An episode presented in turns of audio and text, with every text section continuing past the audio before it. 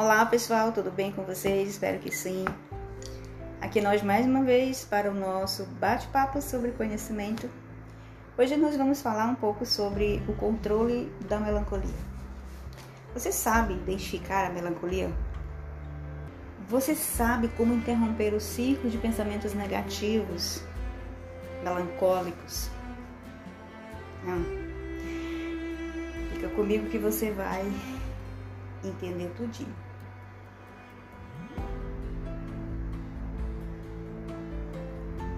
Então, pessoal, é, um dos estados de espírito do qual as pessoas em geral mais se esforçam para se livrar é a tristeza. Ah, o Daniel Goleman, autor do livro Inteligência Emocional, ele utiliza de uma série de pesquisas de psicólogos, né, psicoterapeutas, psiquiatras, enfim, para fundamentar a, o livro dele.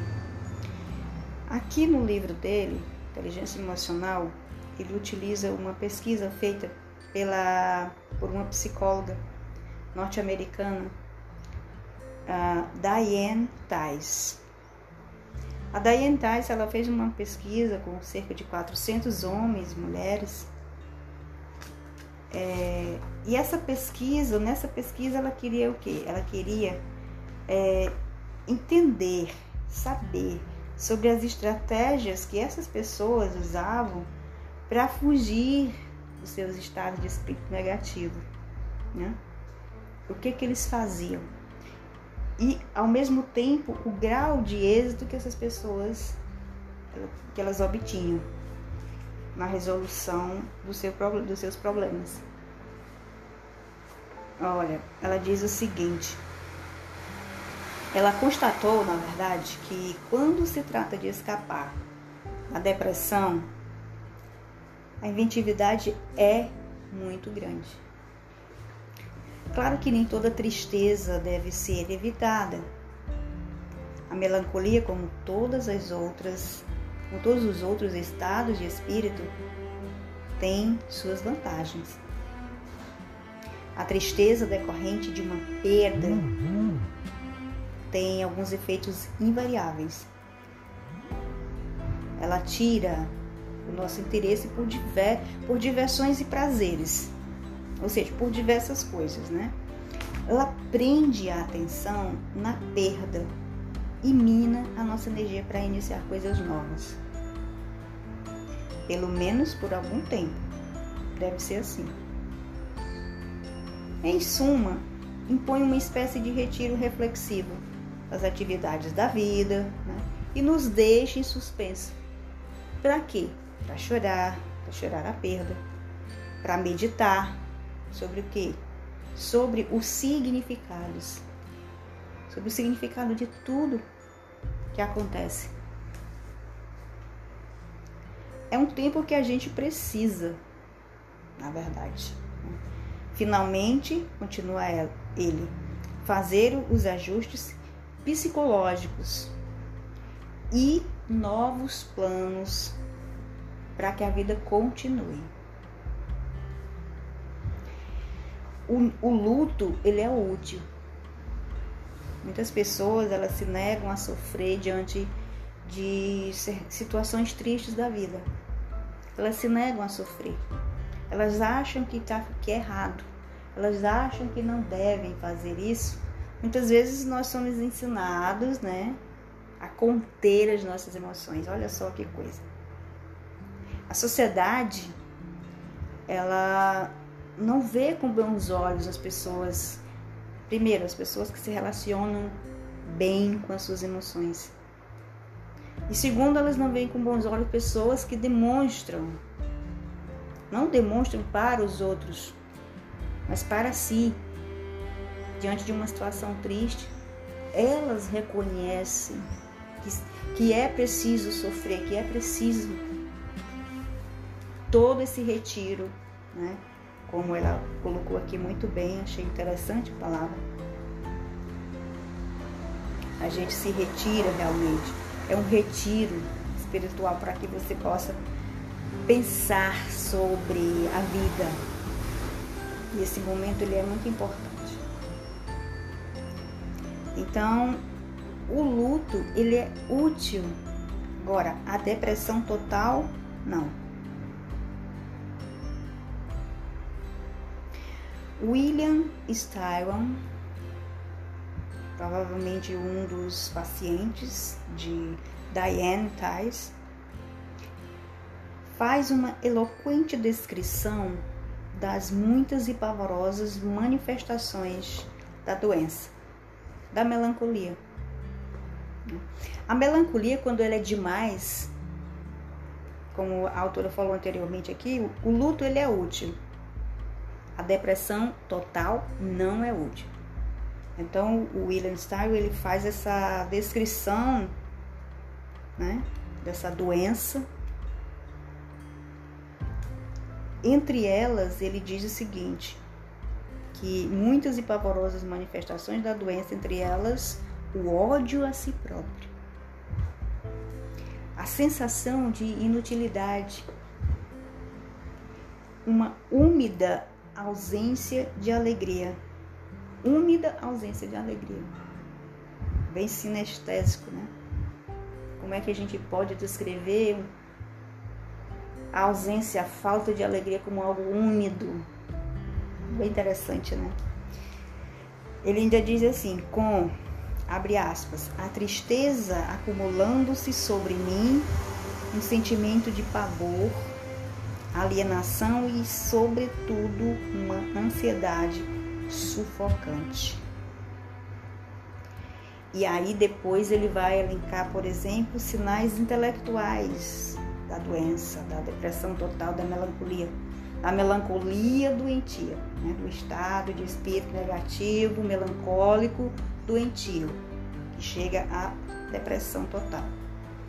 Ele diz o seguinte: ah, depois há os sinais intelectuais, abre aspas, confusão, confusão total de concentração mental e lapsos de memória. Então a mente ela vai se tornar uma confusão mental total. Lapsos de memória. E aí ele ainda prossegue. E num estágio posterior, a mente dominada por distorções anárquicas e uma sensação de que meus processos de raciocínio estavam envoltos numa maré tóxica e inominável que obliterava toda reação prazerosa ao mundo vivo. Gente, é realmente é um, é um relato assim bem, bem forte, bem impactante, né? Aos efeitos físicos, esses aí são os efeitos intelectuais, a mente, como é que a, como é que a pessoa fica, né? A mente de uma pessoa responde, como é que essa mente responde durante uma depressão. E ainda há também os efeitos físicos, e ele vai elencando da seguinte forma: não dormir, sentir-se apático, como um zumbi, uma espécie de dormência, desalento, porém, mais particularmente, uma curiosa fragilidade, juntamente com uma agitação nervosa. E aí ele vem ainda mais profundamente, né? Ele vai adentrando mais ainda nessas características, nesses, nessa sintomatologia, nesse conjunto de sintomas que vai culminar, gente, numa coisa assim muito pesada e uma palavrinha que vocês vão, daqui a pouco eu vou falar, que vocês vão sentir, que na verdade vai mesmo é, sintetizar tudo que eu acabei de ler aqui, que foi dito pelo William Styron. Ele diz assim: olha, depois vem a perda de prazer. A comida, como tudo mais no âmbito, no âmbito sensitivo, era absolutamente insípida, insípida, sem gosto, né? sem gosto algum, nem de sal, nem doce, nem salgado, enfim. E por fim ele diz o seguinte: olha, a perda de expectativas à medida que a cinzenta garoa do horror, olha que metáfora, a cinzenta garoa do horror chegava a um desespero tão palpável como se fora uma dor física, uma dor tão insuportável que o suicídio parecia ser a única saída. É um relato forte, é um relato realmente pesado. Né? E depois desse, desse podcast, a gente vai trazer nessa mesma linha ainda das pesquisas, dentro do mesmo capítulo do livro, a gente vai trazer para vocês um podcast falando sobre a sobre o otimismo, gente. Então aqui nesse podcast a gente vai perceber esse clima, esse tom um pouco pesado, né?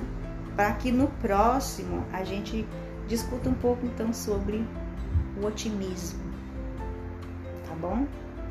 Realmente muito pesada essa descrição e a metáfora também né, muito bem é, muito bem articulada para explicar tudo que, que ele sentiu.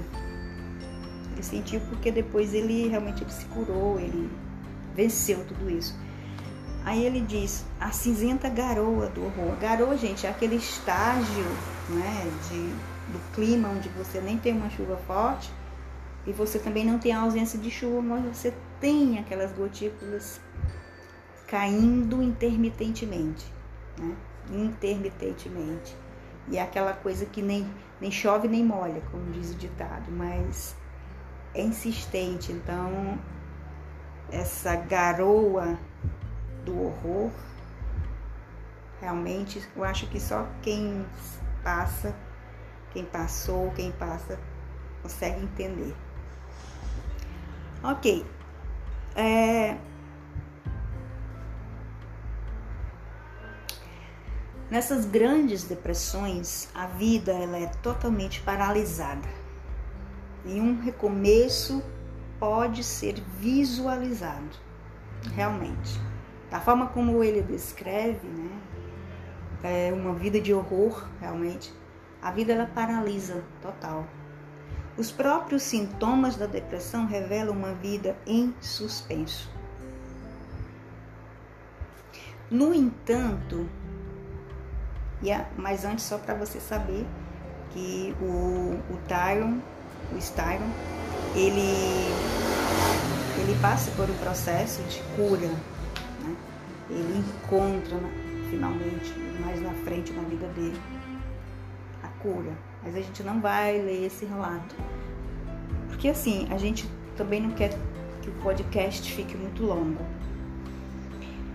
Aí o autor ele prossegue dizendo: Olha, eu me concentro aqui na tristeza mais corriqueira, que no máximo se transforma, tecnicamente falando, em depressão subclínica, ou seja, a melancolia comum.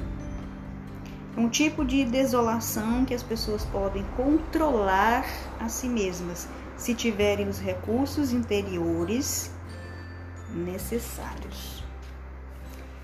Então, é, diante de todo esse quadro, de todo, todo esse horror, na verdade, é um estágio de melancolia em que as pessoas elas não elas não conseguem sair sozinhas.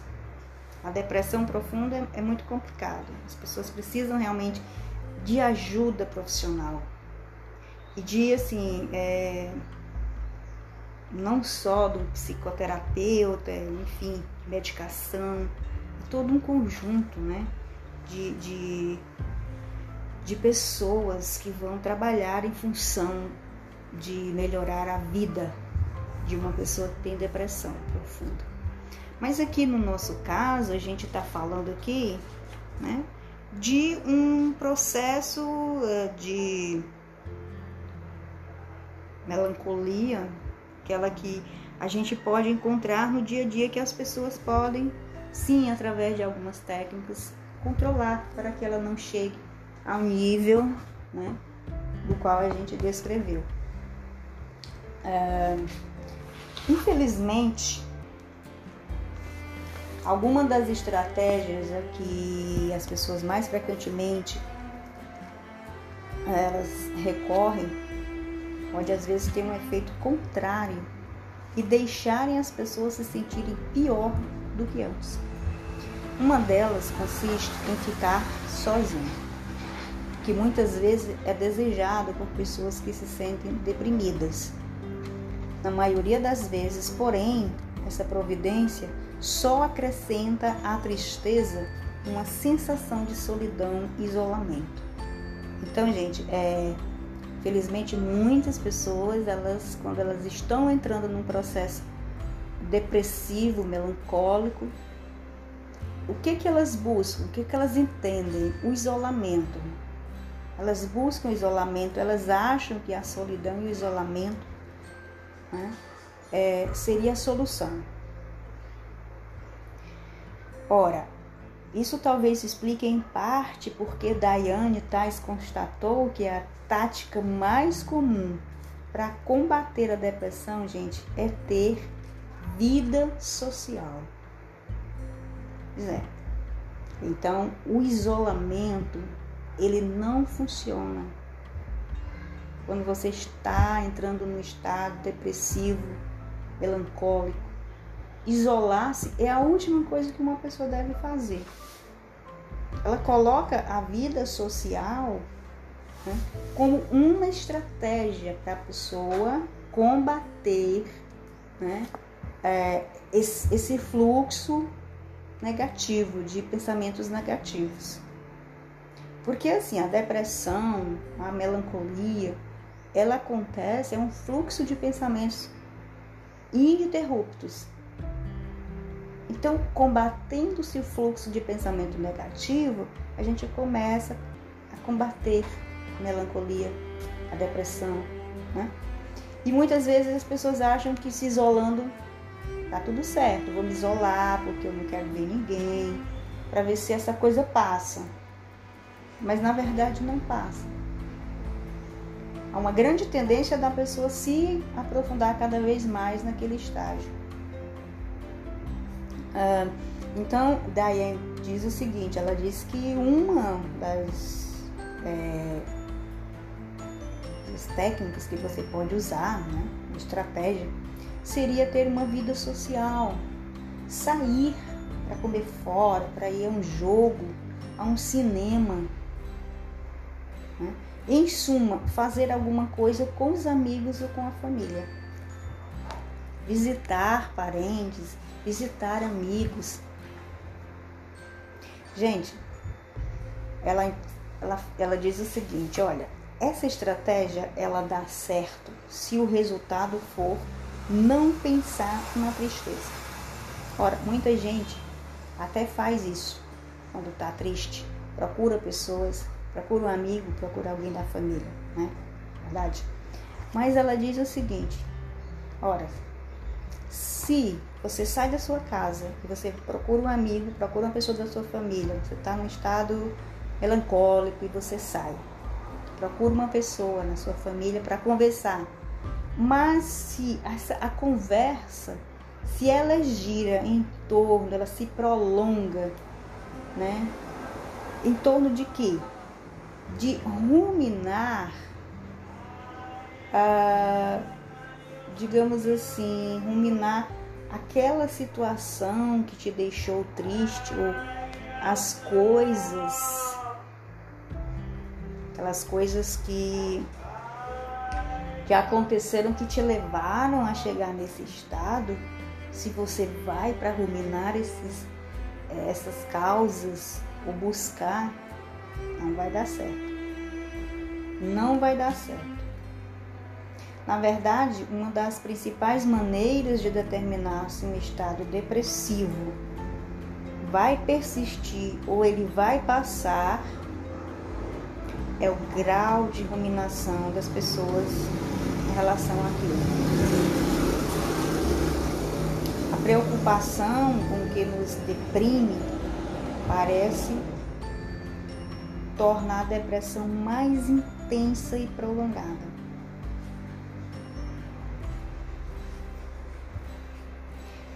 Ora, na depressão,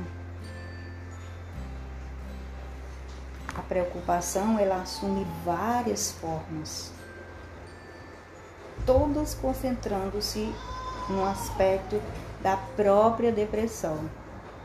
O cansaço que sentimos pouca energia ou a motivação que nós temos, por exemplo, ou pouco que estamos produzindo. Né? Então, gente, é, se você sai da sua casa para procurar um amigo, amiga, se é para ruminar, que é ruminar? Que é um animal ruminante. Animais ruminantes são aqueles que se alimentam durante o dia e à noite eles ficam à noite ruminando. Né? Aquela alimento volta do estômago para ficar mastigando, mastigando, mastigando e retorna para o estômago. E aí é um processo que passa né, muito tempo.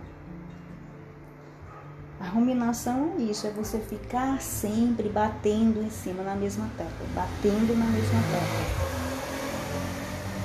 Olha, olha, é, as pessoas deprimidas às vezes justificam esse tipo de ruminação dizendo que estão tentando se compreender melhor. Na verdade, elas estão alimentando o sentimento de tristeza, sem tomar nenhuma medida que possa de fato tirá-las da depressão.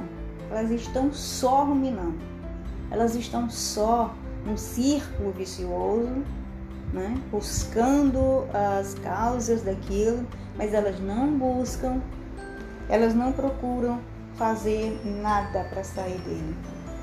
Parece que é assim uma espécie de, sabe? Ela sente uma espécie de prazer em ficar, né? É, ruminando. É uma espécie de prazer. Porque se elas não buscam é, nenhuma estratégia para sair desse, desse estado, então as estratégias até ali, a estratégia até ali utilizada não está funcionando. Na terapia pode ser perfeitamente proveitoso refletir a fundo sobre as causas de uma depressão. Se isso conduz a intuições ou ações que mudem as condições que a causam. Mas uma imersão passiva na tristeza apenas piora as coisas. Então, essa, essa discussão sobre as causas do que nos deixa triste, melancólicos, essa discussão ela vai funcionar muito bem numa terapia. Mas se ela acontece assim, passivamente, não funciona. Não funciona mesmo.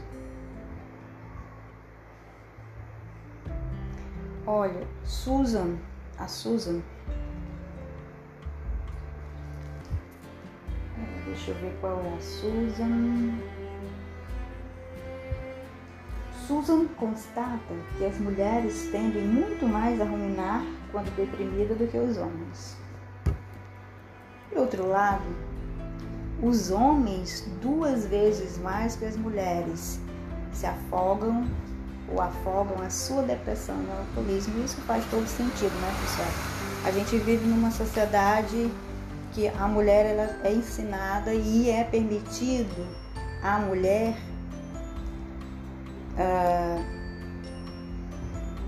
que ela se expresse mais, expresse mais os seus sentimentos. E o homem ele é um pouco, pouco não, ele é muito, muito reprimido nesse sentido. Então as depressões, os estados de melancolia dos homens são quase sempre o quase sempre ou quase sempre é, são entendidos onde? Com o alcoolismo, na mesa de bares ou em outros lugares, mas muito mais com o alcoolismo eles tentam resolver os seus problemas do que as mulheres. As mulheres elas falam mais mas em compensação elas ruminam mais também, né? Uh, Descobriu-se em, em alguns estudos que a terapia cognitiva destinada a mudar esses padrões de pensamentos é equivalente à medicação para o tratamento de depressão clínica branda. O melhor e melhor que a medicação para prevenir o retorno da depressão branda. Duas estratégias são particularmente eficazes no combate a, a esse processo.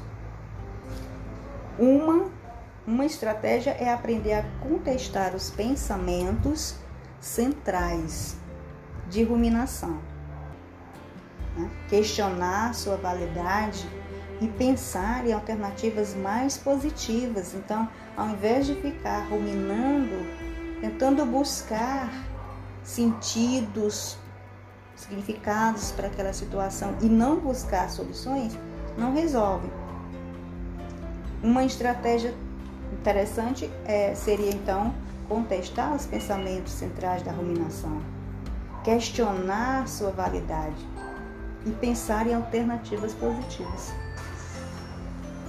Uma outra é prolongar intencionalmente acontecimentos agradáveis. Prolongar intencionalmente acontecimentos agradáveis.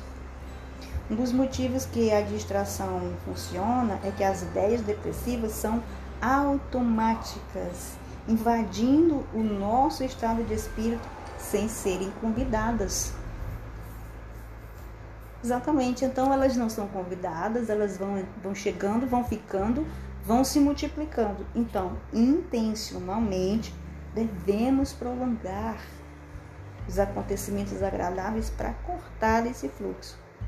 Mesmo quando as pessoas deprimidas tentam eliminar suas ideias deprimentes, muitas vezes não podem produzir melhores alternativas, uma vez que começa a maré de pensamentos depressivos, ela tem um poderoso efeito magnético sobre a cadeia de associações. E uma coisa vai puxando a outra, né? Coisa vai puxando a outra. Um pensamento vai puxando o outro. E aí torna-se o que? Uma maré, uma verdadeira maré de pensamentos depressivos a tendência de a depressão se perpetuar influi até no tipo de distração que as pessoas escolhem. Quando de ser, é, se deu a deprimidos uma relação de opções para afastar a mente de uma coisa triste, como o enterro de um amigo, por exemplo, a escolha recaiu sobre uma maior quantidade de atividades melancólicas Ora, realmente faz sentido. Se alguém, se você pede uma pessoa e, e a tendência, a tendência é que as pessoas escolham, estão sofrendo, escolham né, atividades cada vez mais melancólicas. As pessoas que estão deprimidas, precisam fazer um grande esforço, especialmente para fixar a atenção em algumas coisas inteiramente alegres. E elas têm muito cuidado. Tem que ter muito cuidado para não revelar, para não resvalar, desculpa, em certas coisas. Por exemplo, você escolhe um filme, gente, porque você vai escolher, você está triste, melancólico. Então você vai escolher um filme triste que vai te deixar mais melancólico ainda né? Porque você vai escolher um romance trágico, vai ler um livro, você vai ler um livro sobre um romance trágico que, que tem muito sofrimento, a pessoa morre no final, enfim. Deixa novamente você de baixo astral. Novamente te leva para aquela onda cada vez mais, aquela maré cada vez mais de pensamentos negativos e de, de angústia. Né? Então, essas duas técnicas, essas duas, é, essas duas estratégias, elas funcionam se postas em prática, né? e se, assim, as pessoas, novamente, para as pessoas, para quando as pessoas estão dentro de um, de uma, de um momento, né, de uma situação é, melancólica, mas que não seja uma situação é, profunda, de, de profunda tristeza, tal qual aquela que a gente descreveu no início do nosso, do nosso podcast. Uh, é bom a gente ter sempre essas discussões, né? Sempre é bom a gente ter essas discussões, a gente buscar o autoconhecimento, a gente procurar o autoconhecimento. Se autoconhecer é o primeiro caminho para a gente conseguir enfrentar os nossos problemas e a gente é, autoconhecimento é o primeiro caminho para a gente resolver muitas coisas. É, é ter essa responsabilidade consigo mesmo, né? E esse livro, Inteligência Emocional, é um livro muito interessante, eu gosto muito dele. A minha edição é a 44 edição, então daí você tira como esse livro ele já foi publicado, né? Inteligência Emocional, Daniel Goleman. Se você puder ler, você pode ler, eu te aconselho. É um livro muito bom. É, muito, muito mesmo. E é isso, hoje a gente vai ficando por aqui. Nosso podcast hoje foi um pouco mais longo, porque eu acho que o assunto ele envolveu muita coisa, teve toda aquela experiência antes, depois a discussão. E mas assim, eu acho que valeu a pena. Então, a gente se encontra no próximo.